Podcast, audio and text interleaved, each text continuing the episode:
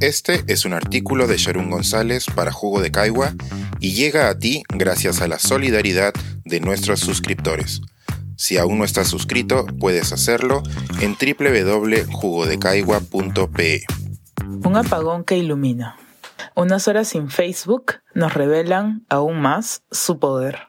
Los 2.75 mil millones de usuarios de Facebook, Instagram y WhatsApp alrededor del mundo fueron afectados por una caída en el sistema que aglomera a las tres plataformas. Durante varias horas del lunes 4 de octubre, el acceso a los sitios web y aplicaciones móviles de esos medios sociales fue nulo.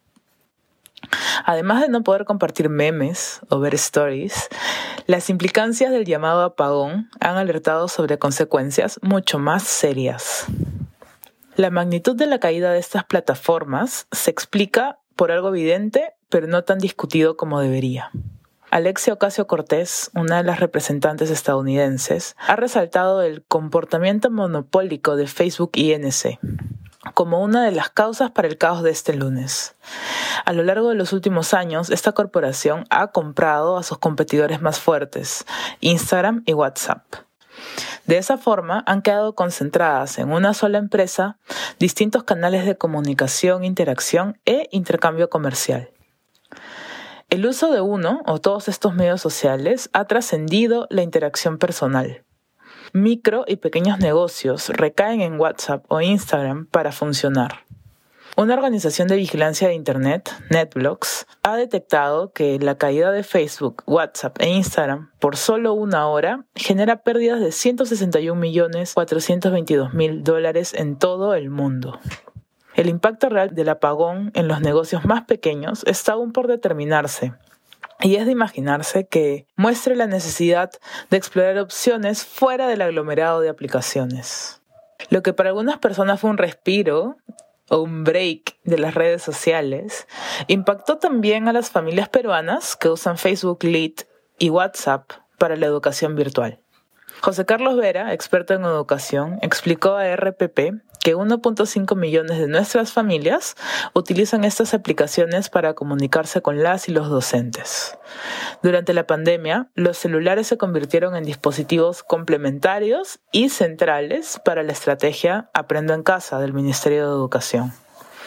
WhatsApp, además, es particularmente importante en zonas con poca conectividad.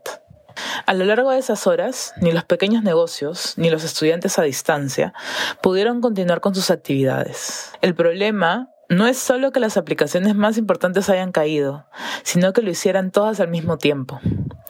Ambos grupos de personas y otros quedaron con pocas alternativas para continuar normalmente con sus actividades. Como ha criticado Casio Cortés, el riesgo de esta situación sería menor si cada plataforma tuviera distintos dueños. En el contexto de especulación, es inevitable revivir Social Dilemma, la popular película documental de Netflix. Joe Toscano, ex consultor de Google y una de las principales figuras en el filme, ha interpretado el impacto del apagón en los pequeños negocios como una señal de la necesidad de regular Facebook INC. Tal regulación conforma un largo debate en torno a los límites que esta compañía debería enfrentar. La gran lección del lunes es que es riesgoso confiar únicamente en los servicios de Facebook y NC para distintas actividades económicas, políticas y sociales.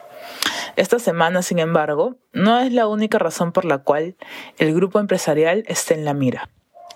Un impacto importante y menos visible se relaciona con las acusaciones alrededor de la responsabilidad de esta compañía en la salud mental de niñas, niños y adolescentes y la difusión de discursos de odio.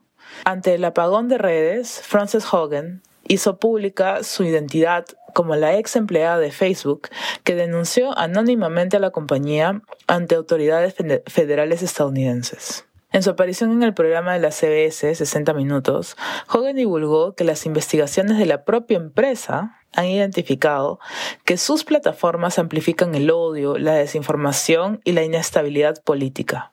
De forma problemática, la compañía oculta lo que sabe y sigue actuando de la misma manera. La mañana del martes, Frances Hogan declaró ante el Senado de Estados Unidos sobre la necesidad de regular Facebook debido a sus impactos. Creo que los productos de Facebook dañan a la niñez, atizan la división, debilitan nuestra democracia y mucho más, indicó. Sus declaraciones se centraron en los riesgos para la salud mental de usuarias y usuarios de Facebook en etapas de niñez y adolescencia. Baja autoestima, desórdenes alimenticios, ansiedad y depresión son algunos de los efectos de Instagram hallados en adolescentes según estudios realizados por la misma compañía. Mark Zuckerberg, el conocido dueño de Facebook INC, ha negado las acusaciones de Hogan. Se calcula que sus pérdidas del apagón bordean los 7 mil millones de dólares. Esta vez hay mucho más en juego que el dinero para la más grande corporación de medios sociales. Este es un artículo de Sharon González para Jugo de Caigua y llega a ti gracias a la solidaridad de nuestros suscriptores. Si aún no estás suscrito, puedes hacerlo en www.jugodecaigua.pe.